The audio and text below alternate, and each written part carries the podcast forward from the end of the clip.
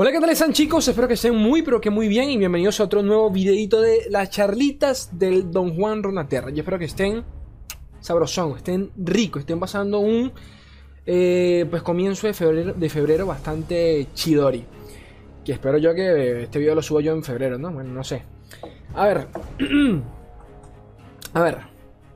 ¿Qué harán el 14 de febrero? Cuéntenme. Déjenme abajo en los comentarios. Quiero, quiero saber. Leicito ya estar solo. No pasa nada. Hacemos algo el 14. Algo hacemos. Aquí nadie lo pasa solo. A ver, chicos. Eh, estas últimas charlas que les estoy trayendo están siendo bastante, ¿cómo decirlo? In-game, ¿no? Eh, profundas, ¿no? Deep. Hay que hablar en inglés porque si uno habla en español no suena tan tan pro, ¿no? Si uno dice cosas como no, bien deep, ¿sabes? Este, como que la cosa suena más, más pro. Eh, y bueno, X. El caso es que la última charla que les traje hablamos sobre cómo, cómo, cómo engañar, ¿no? Como quien, como quien dice engañar a tu enemigo, eh, haciéndole creer que tienes cartas que, no, que realmente no tienes, cómo jugar un poco alrededor de esa mecánica. Realmente creo yo que fue una, una charla bastante, eh, vaga la redundancia, profunda para el jugador promedio, ¿de acuerdo? Muchos muchos de ustedes dirán, coño, estos videos me parecen poco casuales, ¿no? Porque quizás ya yo sé esto. Realmente yo, yo, creo que no, en mi opinión. O sea, yo creo que lo, primero porque estamos tratando artículos que son escritos por gente que, que no es por nada, ¿no? Pero que, sí, sabe, sí sabe jugar, no como nosotros, pero eh, más allá de eso, intento darle un poquito de contexto a, cada, a cada explicación que él da y llevarlo a ejemplos reales. Eh, y nada, el último me, gustó bastante. Cuando haciéndolo lo, pasé bastante bien. Y el de hoy va, va, un poquito de la mano con ese porque hoy vamos a tocar un tema que es básicamente cómo leer la mano del enemigo. Tan simple como eso. Cómo leer la mano del enemigo. Cómo saber qué es lo que tiene ese hijo de puta en base a las últimas jugadas que ha hecho. Intentar predecir eh, qué es lo que sigue. Y de alguna forma u otra llevar eh, un seguimiento, un, como un, un historial de cuáles son las cartas que no tiene. Y en base a eso, obviamente, pues proceder a jugar, ¿no? Cosa que hacemos mucho porque yo sé que Hombre, yo sé que el 99% de ustedes estará diciendo, hombre, Slay, esto ya yo lo sé, esto yo lo hago, pero lo hago todos los días. Y seguimos en oro, y seguimos en plata, y seguimos en bronce, y no salimos allí, ¿no? Pero bueno, el caso es que la idea es mejorar nuestro nivel de juego. Y si no mejoro yo, por lo menos que alguno de ustedes lo haga. Tan simple como eso. Así que eh, el, artículo que vamos a leer hoy es, del buen Ay. No sé cómo, cómo pronunciarlo. Gigas, porque creo que es un Pokémon. Gigas o a, o, a gigas, a gigas, no, creo que es a gigas. Bueno, el buen a gigas, un buen pro de los pros, eh, se dedica a subir, eh, ya subí un par, bueno, ya este es el segundo artículo que traigo de él acá en el canal. Así que nada, poquito más. Ya saben chicos, que me pueden ayudar colaborándome en Patreon. Este, yo estaría totalmente agradecido desde el fondo de mi corazón. Por si alguno tiene duda de qué es, bueno, abajo en la descripción tienen un link, pueden repasar lo que hay allí, pueden participar en contenido como quien dice exclusivo, aparecer en videos, otras cositas y, poquito más. Así que nada, vamos allá. La técnica de hoy es una de esas que tranquilamente, digo técnica como si fuese la gran cosa, pero es un, eh, es un estilo de juego que realmente eh, se menosprecia bastante a medida que pues digamos que vamos avanzando en el juego. En, menor o en mayor medida, pues lo hacemos también de manera inconsciente, o sea, de manera natural vamos desarrollando este, como quien dice, este, esta práctica en donde naturalmente hablando ya empezamos a deducir cuáles son las cartas que lleva el, enemigo y, cuáles son las que no, ¿de acuerdo? Pero en determinado punto de la partida es muy normal, es muy común que eh, se nos pase por encima, ¿no? le perdamos como quien dice el, el, hilo a las cartas que lleva él, el orden de las cartas que lleva él, porque cositas, hay detalles que eh, menospreciamos, tan simple como eso. El hecho de que, por ejemplo, nosotros podemos ver qué hechizo va a jugar o qué carta va a jugar en base a la posición en, donde se encuentra la carta que, que saque en ese momento, ¿no? Que juegue en ese momento. Es la no te entiendo qué carajo estás hablando. Bueno, sencillo. Si tienes tres cartas, Vamos a suponer que lo estás viendo desde tu perspectiva, ¿no? Desde, tu perspectiva como jugador y estás viendo a tu enemigo. La carta de la izquierda, por dar un simple ejemplo, es la carta que acaba de top deckear. O sea, es la última que, acaba de robar. En base a eso, es tan simple como poder llevar un seguimiento de cuáles cartas está utilizando y cuáles no. saber, por ejemplo, X carta no la ha utilizado durante 5 turnos. O sea que o es muy cara o es muy importante. Quizás es el win condition del mazo. Un simple, un simple ejemplo de esto podría ser, por ejemplo, Papito Ledros. ¿De acuerdo? Es muy. No, no es que sea del todo fácil porque tienes que tener tres ojos para estar pendiente de todo. Pero son cosas que puedes predecir un poco. Han pasado 3, 4 turnos. Este man no ha movido cierta carta. Ok, aquí está pasando algo con esta carta. Es muy importante o está esperando el momento, puede ser un hechizo muy determinante, puede ser un silencio, por ejemplo, un denegar, y en base a eso, pues podemos de alguna forma u otra predecir cuáles jugadas nos pueden salir a favor o en contra. Y son realmente en estos casos en los que yo eh, sí creo que podría recomendar bastante el deck tracker de Mobalytics, ¿de acuerdo? Bueno, cualquiera que utilicen, ¿no? Yo porque sinceramente, o sea, para serles sincero, si instalo el deck tracker y grabo partidas, se me funde la computadora. Esa es la verdad. Pero si entiendo que la gente lo utilice. Creo que para, el ejemplo que vamos a tocar hoy en este momento, pues eh, sí tiene mucho sentido el deck tracker porque te ayuda bastante. Te agiliza un poquito el, proceso mental. Tan simple como eso. Pero bueno, esto es un ejemplo de eh, en una de sus partidas. En donde quiero que vean cómo, cómo en, una, en una sola ronda puedes predecir o puedes saber ¿Cuántas cartas este man tiene o no tiene? ¿Cuáles, me corrijo, cuáles son las cartas que tiene o no tiene? ¿De acuerdo? Solo en una pedazo de ronda y específicamente en un turno, o sea, en, un turno exacto de, de, ataque o defensa, ¿no? Por ejemplo, en este caso nosotros, nosotros somos eh, eh, Chora, eh, Chora, ¿de acuerdo? Contra, al parecer, un Plaza Scouts cualquiera, ¿no? Eh, en donde una de las cartas más importantes es tranquilamente papita, mamita Miss Fortune, ¿de acuerdo? Entonces sabemos que eh, ese man va a hacer lo que sea para protegerla a como el lugar, las cosas como son. En nuestro caso, para de alguna forma u otra aguantar y, y poder carrilear la partida, nos interesa eliminar, obviamente, esa Miss Fortune porque no queremos verla evolucionar en ninguna forma, ¿no? Entonces, y más aún porque nosotros dependemos mucho de escudos y este hijo de puta nos las quita con la bala, con, la primera bala que el tiro de advertencia, ¿no? Pero bueno, sea como sea, tenemos a Fiorita y a Chen, ¿vale? En este caso ya no tenemos maná, estamos en nuestra ronda de ataque. Él, como ya dijimos, tiene una Miss Fortune, tiene a Valor y de paso a la, eh, a la escudera. Con dos, de, con dos de maná extra. Ya solo por esto, ya solo por este, por este supuesto que estamos viendo en pantalla, ya podemos deducir un par de cartas que puede tener, ¿de acuerdo? En este caso, y solo estoy y solo estoy hablando de memoria, ¿no?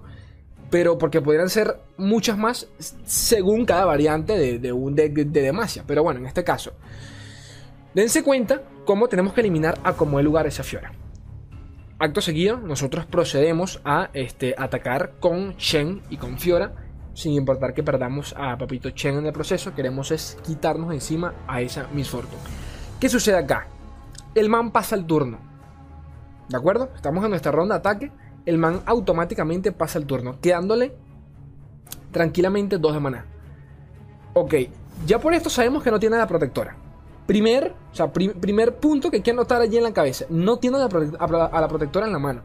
Vemos que tiene cuatro cartas, allí no está la protectora. Porque como de lugar, va a defender a Miss Fortune, ¿de acuerdo? Y bajar a la protectora, que hubiese sido una de las jugadas más safe de todas te ahorras eh, la defensa, te aseguras la defensa, mejor dicho, tienes una unidad más y eh, anulas casi que, casi que totalmente el ataque de, Fiora, ¿de acuerdo? Porque no vas a querer perder a Chen por, uno, por cualquier eh, seguidor. Si vas a perder a Chen es para perderlo, para, intercambiarlo, para tradearlo con Miss Fortune. Entonces, ya sabemos que la protectora no está en, en la mano. Segundo, seguimos por acá. Ya el man atacó, a Gigas, en este caso, bueno, nosotros en este caso estamos atacando. Y el man pierde eh, a, la, a, Fortune en cuestión. Esto nos da a entender que ya de por sí no tiene eh, el hechizo, ¿cómo se llama? El, el, el que es el hechizo coste 2 de, de, El hechizo coste 2 de Demacia, ¿de acuerdo? De los dragones. Que él te bufea la carta en más 2 y 2 de daño y de vida y de paso puedes detener a Lucidos. Ya sabemos que no la tiene porque si lo hubiese tenido lo hubiese, eh, lo hubiese utilizado para defender a Miss Fortune, ¿de acuerdo? Tan simple como eso. Se aprovecha de, que no tenemos, no, tenemos maná. Eh, tercero, algún tipo de combate singular. Tampoco lo tiene. Obviamente que depende, dependiendo de la partida, quizás hubiese sacrificado a, Valor, o hubiese sacrificado, sí, a Valor más que nada lo hubiese sacrificado para asegurar eh, que, Fiora muera en el proceso, muera en el tradeo, cosa que tampoco hizo. Entonces ya sabemos que combate singular no tiene, ¿de acuerdo? Porque dependiendo de algunas variantes, algunos llevan combate, otros directamente no lo llevan. Pero bueno, sabemos que combate no lo, no lo tiene en este preciso momento. Entonces ya son dos cartas que podemos quitarnos encima. Tres cartas, porque si metemos a la escudera ya son tres cartas que no tiene. Son, tres cartas que no tiene en esas, cuatro, en esas cuatro cartas. Y allí es cuando tenemos que empezar a darle seguimiento a todo esto en la cabeza. Ok, ya sabemos que no tiene estas tres hijos de puta cartas. Y en base a eso, proceder a jugar. Este, ¿qué otra cosa por acá? El hechizo, el hechizo coste 1 de, de. También de Demacia, el que te permite. En inglés se llama. Aquí está el Ranger Resolve, que en español no recuerdo el nombre. Que básicamente le da dureza a toda tu mesa, a, a todos tus aliados.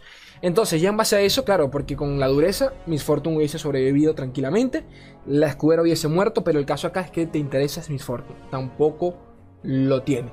Entonces, estamos hablando de cuántas cartas: eh, Sharpside, eh, Ranger Resolve, eh, Combate Singular y de paso la escudera. Cuatro cartas que nos podemos quitar de la cabeza que sabemos que este man no tiene. Continuando con el ejemplo, Sabemos, o bueno, comenta Gigas acá que el, oponente en este caso jugó la segunda carta, ¿cómo decirlo? La penúltima carta a partir de la izquierda. Es decir, sabemos que la carta que estamos viendo acá, se lo voy a señalar, la carta que estamos viendo acá es básicamente eh, la carta que, el enemigo acaba de top deckear. ¿De acuerdo? En este caso, el man jugó la penúltima carta, es decir, que no jugó el top, el, top deck, el top deck, verga, el top deck que acaba de hacer. En base a eso, pues, ya podemos, como quien dice, ya, teníamos un seguimiento de las cartas que no tenían en, mano, ¿de acuerdo? Pero en base a esta jugada ya sabemos que eh, alguna de esas cartas que, ya habíamos descartado previamente, pues ahora sí la puede llegar a tener. Aún así, no hay, eh, ¿cómo decirlo?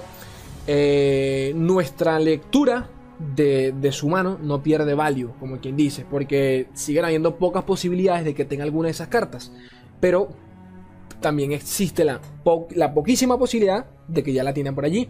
Entonces, eh, en base a eso, también son cositas que, les, como ya les, comenté al principio del video, es muy importante eh, saber cuál carta específicamente está jugando. Porque si no jugó la carta que acaba de top podemos o no hacer un seguimiento de cuáles son las cartas que lleva en mano. Es un poco... A medida que avanza la partida se vuelve cada vez más complicado. Porque mientras más cartas roba, ya es casi que llega un punto en donde eh, hacerle seguimiento ya, ya es bastante difícil. Pero aún así, te vas dando cuenta en base a, las jugadas, cuáles cartas lleva y cuáles no. En ese sentido, eso no cambia, es bastante simple, como quien dice. También es cierto que podemos de alguna forma eh, predecir, o sí, predecir patrones, ¿de acuerdo? Observar patrones e intentar, como quien dice, ok, esto es un poco obvio lo a decir, yo creo que todos, los, todos lo aplicamos en mayor o en menor medida. Más que nada se, ve bastante cuando vamos, por ejemplo, con Dex eh, Control. En nuestro caso vamos, por ejemplo, con un Field de Rush y él va, aquí utiliza de ejemplo el Fiorachen, por ejemplo en donde. O un agro, vamos, a suponer un agro. Si vemos que el agro. No, bueno, el Fiorachen es específico porque el Fiorachen va con Johnny y tiene formas de, eh, de negar ciertos hechizos importantes del Field Rush o el de los control. Como por ejemplo la ruina, avalancha y otro tipo de hechizos que te permiten limpiar mesa. O en este caso nos permiten limpiar mesa, ¿no? Entonces es muy simple saber si tiene o no tiene estos hechizos, como por ejemplo de negar. Simple. Si el man ataca abiertamente sin siquiera bajar una unidad anterior, con, anterioridad, ya podemos eh, dar por hecho de que este hijo de puta o no tiene de negar para poder seguir bajando unidades y asegurar, y asegurar un buen ataque, o directamente no tiene unidades en la mano. Entonces, esas son dos cositas que siempre es súper complicado en una partida promedio ya sacarle el seguimiento a todo esto, pero son cositas que podemos obviamente eh, predecir, ¿no? Este, por ejemplo, si tú ya, si ya tú estás viendo que el hijo de puta te está bajando, está llenando la mesa y la está llenando y la está llenando y la está llenando y tú vas por ejemplo con, con de Rush y tienes una ruina, tienes avalancha, qué sé yo, eh, lamento bastador y tú ves que el man como que le sabe a verga todo esto, ok, muy seguro este hijo de puta tiene un denegar allí guardado. Entonces hay forma de baitearlo, ¿de acuerdo? Ok, en este caso vamos a lanzar primero un, festín atroz para invocar una, arañita en caso de que el ataque tengamos algo, con, que defendernos.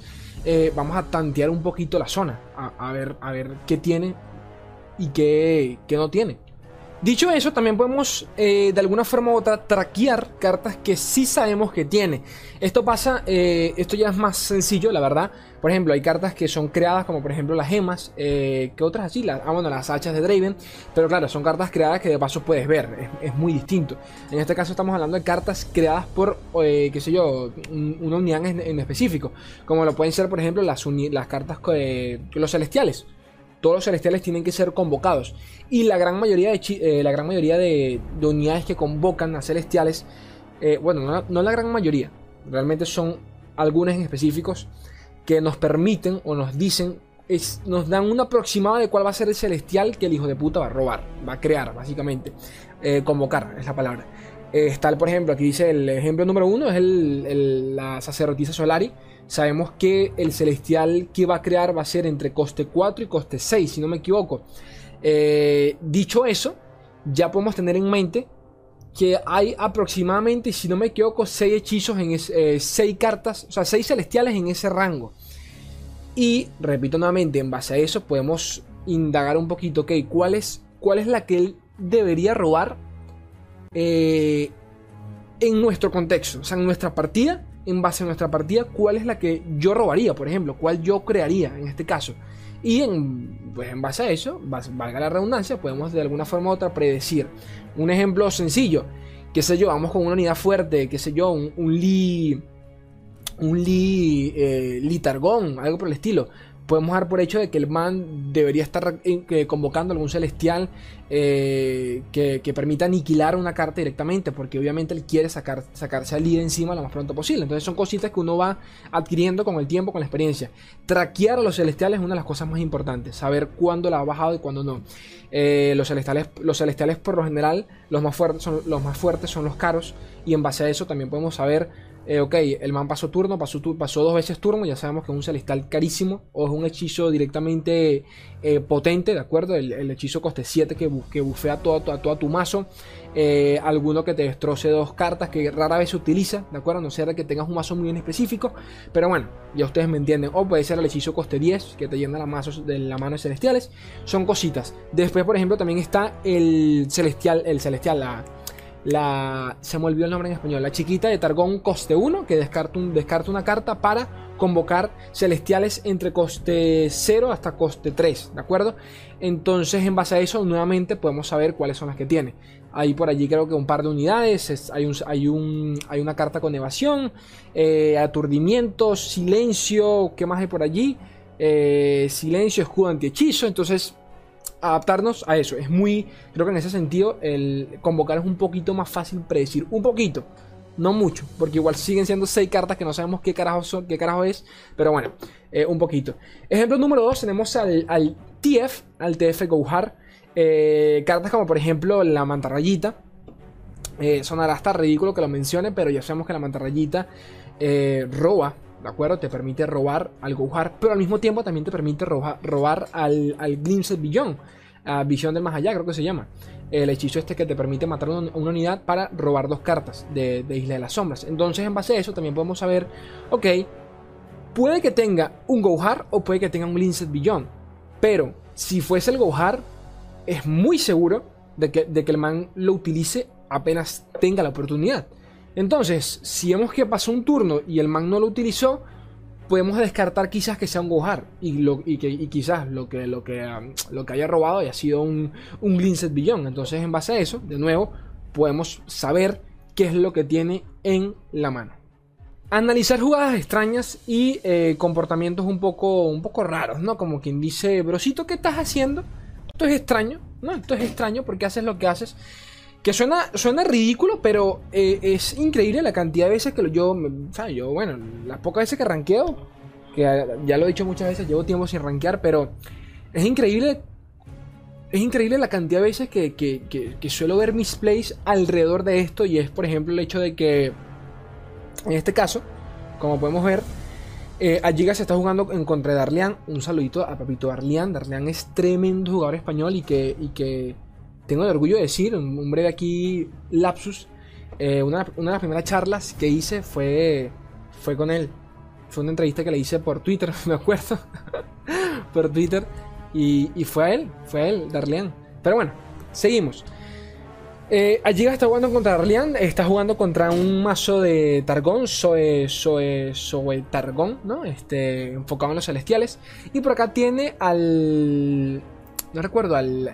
El, man que estamos viendo acá en la, a la derecha, que no recuerdo el nombre, la carta en español, que te reduce el coste de todos los celestiales que tengas, ¿no? En uno que es una de las cartas que más value le, le puede sacar a ese deck. Entonces, Darlian ataca abiertamente y ya esto es extraño porque tú dirías, ¿por qué Darlian ataca con esta carta? Si, si, si nosotros tenemos, si nosotros tenemos cómo defender, defendernos de ella y más aún tenemos cómo matarla. Sabiendo él que es la carta más, eh, más importante de todas las que tiene, es la, carta más, es la unidad más importante que tiene actualmente en la mesa. ¿Por qué jugar? ¿Por qué hacer lo que, lo que está haciendo? pues eh, yo creo que todos estamos viendo, estamos, estamos viendo la pantalla y estamos diciendo el slide es un poquito obvio.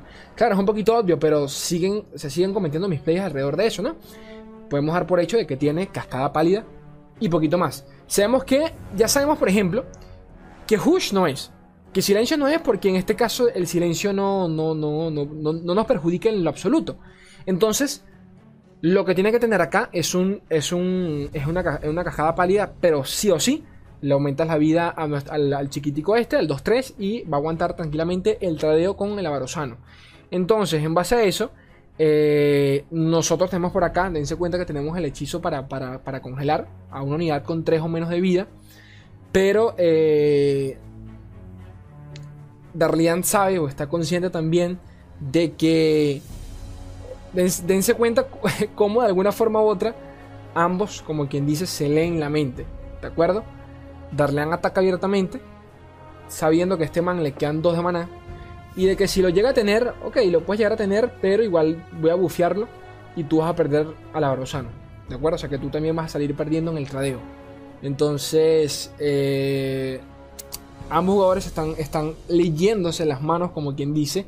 Darlean en este momento lo está haciendo a pesar de que Arlean está atacando y él es el que tiene la reserva, ¿no? Tiene la cajada pálida, la cajada pálida guardada, él, en base a la respuesta que da Gigas también va a saber qué es lo que tiene o qué no tiene, básicamente. Pero bueno, en este caso, a Gigas pasa el turno, prefiere no defender, prefiere no gastar ningún hechizo en, el Abrosano, eh, en, el, en, el, en, el, man este de la montaña, y eh, juega alrededor de la cascada pálida. Entonces, de las cinco cartas que tiene, uh, que tiene Arlean en la mano, ya podemos dar por hecho de que una de ellas es Cascada Pálida. Y es una de las cosas más bonitas del juego y más importante realmente, que a mí me encanta hacer bastante cuando intento, como quien dice, leerle la mano al enemigo. Es que yo juego mucho, mucho más tranquilo cuando yo sé cuáles cartas tiene. ¿De acuerdo? Cuando yo sé que, por ejemplo, tiene tres cartas y, ya yo sé que dos de esos son hechizos. Yo puedo jugar tranquilo porque sé que no tiene unidades sé que no tiene unidades con que responder y que lo que tiene son hechizos. Y dependiendo al, deck en cuestión, pues eso puede ser bueno o puede ser malo. Pero bueno, el caso es que ya, en este caso, eh, Giga juega sabiendo que hay una cajada pálida por allí guardada. Y obviamente que eso te da una ventaja tremenda a medida que avanza la partida. Claramente que esto también pues tiene ciertas limitaciones como quien dice, ¿en qué sentido? Pues eh, primero que robe cartas, ¿de acuerdo? Cuando el man empieza a robar cartas o estos decks que se enfocan mucho en el robo de cartas, es muy, pero muy difícil hacerle un seguimiento a las cartas que ha estado utilizando, a las que lleva o las que no puede llevar. Básicamente porque cada carta que lleva, cada carta que roba, disculpen, le resta, entre comillas, value a nuestras predicciones. No dejan de ser importantes, no dejan de ser necesarias, hay que tenerlas allí en mente, ¿no? En base a lo que ha jugado, qué tiene, qué no tiene. Pero ya cuando empieza a robar cartas, pues el, chance de que top de que la carta que, le, que, nosotros pensamos que él no tenía, pues ahora sí la puede llegar a tener, ¿no? Este, ¿qué más hay por acá? Eh, Misplaced, el oponente, que por más eh, ridículo que suene, a veces sucede que, por ejemplo, hay una jugada bastante obvia y quizá esto es un simple ejemplo, ¿no? Quizás el man eh, tuvo la oportunidad de lanzarse un, un combate singular, un golpe coordinado, un denegar, este tipo, este tipo de hechizos que te permiten tradear y asegurar o, rescatar una ronda. Y no lo jugó. ¿De acuerdo? El man no lo juega y tú dices, ok, esto definitivamente es que si no lo jugó, si no salvó X cartas es porque claramente eh, no tiene X hechizo, X unidad o, valga la redundancia, X carta. Y nosotros vamos por hecho eso, cuando puede que haya sido simplemente un misplay y listo. Que es triste, pero es cierto. O sea, el misplay de alguna forma u otra puede ocurrir y nos puede cagar eh, eh, nuestras predicciones. Las cosas como son. Y de tercero, pero no menos importante, tenemos por acá el temita con el bluffing. Que ya le dediqué un buen video. El último que, hice fue exactamente del bluffing. Y me encanta porque utilizó de ejemplo lo que acabamos de ver con, con, el, el tradeo que estaba haciendo Gigas con Darlian en donde recuerden que el bluffing o bluffear es básicamente fanfarronear, ¿no? Es hacerle creer a tu enemigo que tienes una carta o que no tienes una, ¿de acuerdo? O sea, jugar, jugar un poco con la mente del otro, este, baiteándolo a que haga cosas que eh, no harías normalmente o que, engañarlo. Vamos a ser directos. Entonces, claro, recuerden todo lo que yo les dije hace unos minutos sobre este tradeo, sobre cómo como era muy obvio de que Darlian en, este, tradeo tenía una cajada pálida. Y de cómo yo mismo les dije, de que bueno, yo mismo no, Gigas comentó de que obviamente él, no iba a bloquear, ¿de acuerdo? Él prefería dejarlo así, porque claramente con una cajada pálida lo que iba a hacer pues era perder eh, su Arosano en ese tradeo. Pero al mismo tiempo, Darlian pudiese tranquilamente estar bluffeando, ¿de acuerdo? Estar haciéndole bluffing al buen a Gigas. ¿En qué sentido? Darlian sabe que él sabe que él está pensando en que Darlian lleva una cascada pálida. Pero capaz Darlian no la lleva. ¿De acuerdo? Capaz Darlian en este momento la partida no la lleva y dice, mira, me sabe verga, me la voy a jugar. Porque me quedan justo tres de maná y yo sé que allí va a pensar de que tengo una cascada pálida. Y muy seguramente no va a bloquear. Y si no bloquea, son dos de daño extra que se va a comer. ¿De acuerdo? El bluffing, como ya lo comenté en ese video, sé que no, no me voy a alargar, tanto con este temita, puede ser bastante arriesgado dependiendo, que, dependiendo del punto de la partida. Quizás Darlian, por ejemplo, tenga, otro, tenga otra de esas unidades del, del, 2-3, por ejemplo, quizás tenga otra en mano. Y se puede dar el riesgo, como quien dice, de, eh, lanzarse, lanzarse, de lanzarse esta jugada. Pero al mismo tiempo, al ser una carta tan comprometedora, podemos dar por hecho de que es mentira, de que muy probablemente sí tenga la cascada palia. Pero son cositas que eh, vamos aprendiendo con el tiempo. Hay que saber cuándo blufear, ¿de acuerdo? Eh, eh, es increíble porque yo soy, estoy muy consciente de que no mucha gente lo hace. No mucha gente blufea. Yo estoy consciente de eso. Y eso solo lo he visto en, en Elo Alto. O sea, pero de verdad en jugadores muy en, ya otro, en otro nivel, en otro nivel, en los torneos más importantes, de vez en cuando cuando veo retransmisiones y todo este rollo, veo el, veo el bluffing y, sé que lo hacen, o sea, se ve obviamente, ¿no? Se ve de manera consciente cuando lo de manera consciente cuando, cuando un jugador lo hace, porque es este tipo de jugada que tú dices, bro, esto es una misplay, pero tremendamente, pero después ves bien la jugada y dices, ah, no, no es misplay, está jugando es con el maná que le sobra haciéndole creer al otro hijo de puta que tiene una carta que no tiene realmente. Y no, eso, eso no se ve mucho en Ranked, no se suele ver mucho. Pero bueno, eh, eh, un, ejemplo, un ejemplo acá que les muestro para que vean la importancia del buen bluffing. Estamos acabando con esto y vamos a eh, tocar un par de puzzles que dejó Papito Gigas acá. Que los acabo de ver por encima y son, no miento, son un poquito, un poquito fáciles en mi opinión, pero que de igual forma los voy a tocar porque quiero Vamos a ponerlo a pruebas, vamos a ponerlos a pruebas a ustedes, a ver, qué onda. Primer puzzle que vemos acá. Este, vamos con Chenfiora, eh, el enemigo. Sabemos que tiene Darlian, en este caso lleva el mazo de Zoe con atrocidad, con, Isla de las Sombras.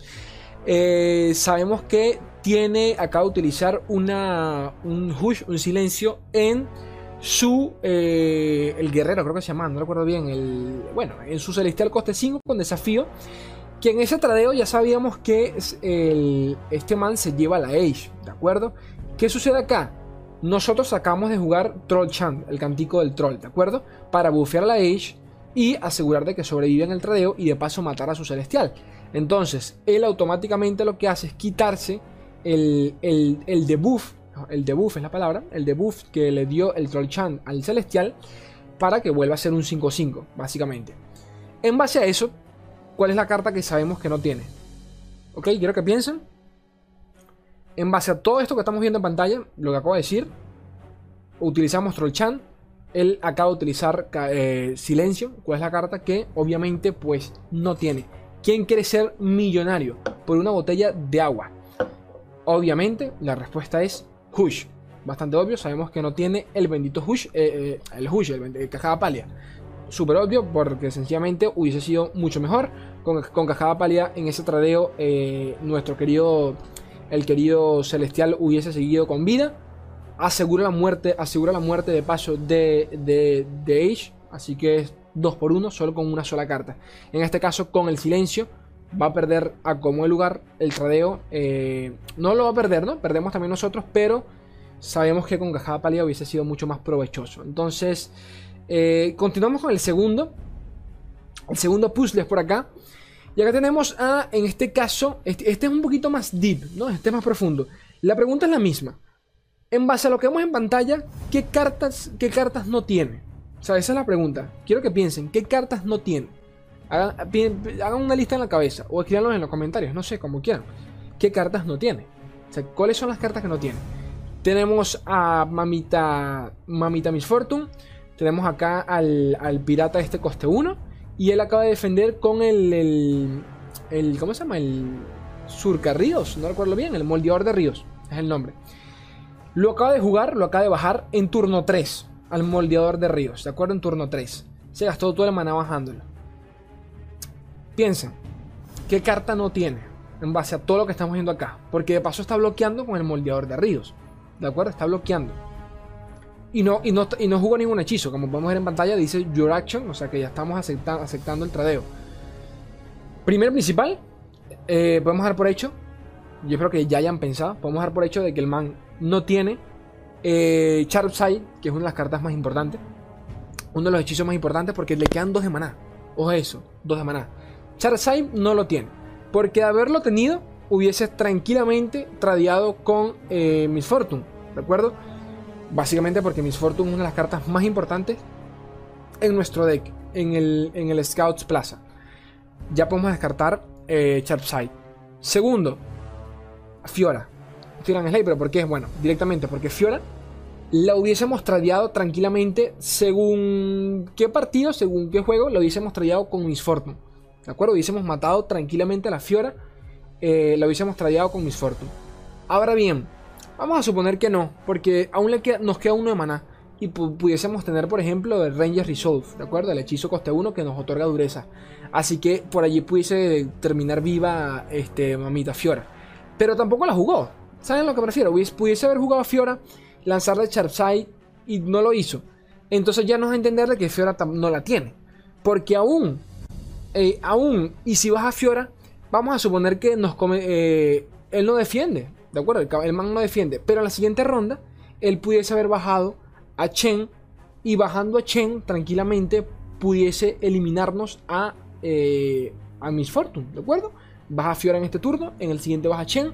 Y ya tiene un ataque totalmente seguro para eliminar a la, a la, a la Miss Fortune acá. Entonces ya son Sharpside, eh, Fiorita también hasta podemos predecir si tiene o no a, Chen solo por toda esta jugada. Dense cuenta cómo solo una jugada nos permite entender cuál, que, no tiene tres cartas de las cinco que tiene en la mano. O sea, es importante, es importante. Y por último, pero no menos importante, el último puzzle que tenemos por acá. En este caso vamos con Scouts, ¿de acuerdo? Nuevamente. En contra igualito del, del Fiora Chen. Eh, turno, ¿qué? Turno 6, ¿de acuerdo? Turno 6. Y tenemos ojo a esto, tenemos a Citria y a la, a escudera acá. Misteriosamente, o desesperadamente, mejor dicho, el enemigo pues utiliza...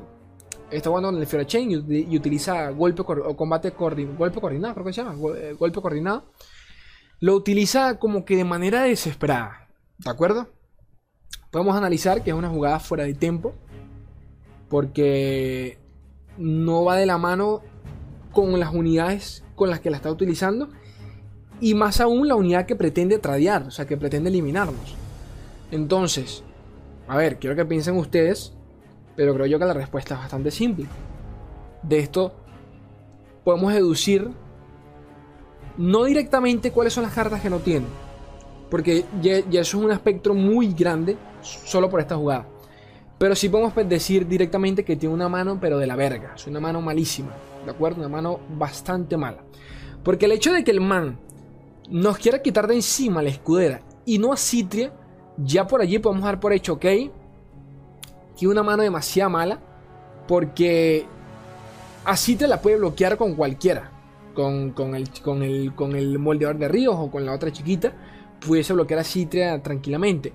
Lo que él no quiere es que desarrollemos la mesa más aún. Que en la siguiente turno, porque está, está atacando él, en el siguiente atacamos nosotros. Y si procedemos a atacar, si, si, procedemos a atacar nosotros, vamos a empezar a bajar bichos. Y nuevamente, como tenemos ya la, la, la, la plaza, podemos desarrollar tranquilamente la mesa. Y con Citria, más aún, cerrar la partida en la siguiente ronda. Desesperadamente él lanza eh, combate coordinado, eh, golpe coordinado para eliminar la escudera, una cosa que no tiene sentido, o sea, fuera, totalmente fuera de tiempo. Entonces nos, da a entender de que quizás en mano lo que tiene son hechizos y no unidades, ¿de acuerdo? Y más importante aún, quizás lo que tiene allí para ese punto de la partida son unidades quizás muy económicas, que recuerden el hecho de que cuando Citria ataca, le otorga temible a todos los aliados. Entonces, por algo está atacando al aliado y no a Citria. Primero porque a Citria obviamente que no lo mata, pero por algo está atacándolo al aliado de Citria, a nuestro aliado, es para asegurar que, que, en la siguiente ronda no, ataquemos con él. Entonces, capaz no tiene unidades fuertes, capaz lo que tiene son unidades demasiado débiles. Eh, y nada, poquito más, porque mucho, eh, tampoco vamos a predecir mucho de ello, mucho de esta jugada, pero nos va a entender de que está desesperado para este punto de la partida. Entonces, a partir de ahora va a robar un hechizo. Ojo a eso. El, moldeador va a robar un hechizo. Así que podemos, podemos eh, jugar más con la idea de que tiene más hechizos y no unidades. ¿De acuerdo? Entonces, ojo a eso. Que es, lo, es, lo, importante de todo esto. Yo sé que suena bastante redundante, pero, pero yo creo que no, mucha gente lo, juega con eso. ¿De acuerdo? Porque para jugar con eso hay que, hay que conocer mucho el mazo del enemigo. Y yo, creo que ese es el temita del, lo alto. Hay gran, gran, diferencia. De que en lo alto conoces prácticamente el deck de memoria de, lo, que lleva el otro man. Pero bueno, el último puzzle que me pareció bastante entretenido, la verdad. Y poquito más, gente bella. Espero que lo hayan pasado chéverongo. Yo sé que muchas de estas cosas quizás les parezca obvio y qué sé yo. Porque nunca falta el que dice por allí, ley que yo me sé toda esta ley, yo me la sabía toda. Que está bien, bro, te felicito. Recuerdo que yo estoy, yo, yo voy de la mano siempre con, el jugador casual que, no, que no conoce mucho estas cosas, que, pues, que no lo sabe, o que cree saberlas, pero quizás hasta que no se lo dice es como que, ah, mira vos, es verdad, mm, no me he dado cuenta. Entonces, eh, espero que bueno, hayan, hayan gozado tanto como yo. La guía, recuerden, el artículo original es de El Buen Alligas. Recuerden seguirlo, por favor, en sus redes sociales. Eh, y poquito más. Los créditos a quien se lo merece, ¿no? Este. A ver. Iba a decir algo y yo. Se me ha olvidado por allí. No, después se los digo, pongo otro video. Este. Creo que ya. Creo que todo eso es todo, realmente. Este que está acá se va a dormir porque estoy grabando esto a las 4 de la mañana y estoy que me desmayo. Ustedes saben, chicos, que yo los quiero un mundo y la mitad de otro. Un beso, gente bella. Sonó medio feo, ¿no? Sonó mejor. Un beso, gente bella. Adiós.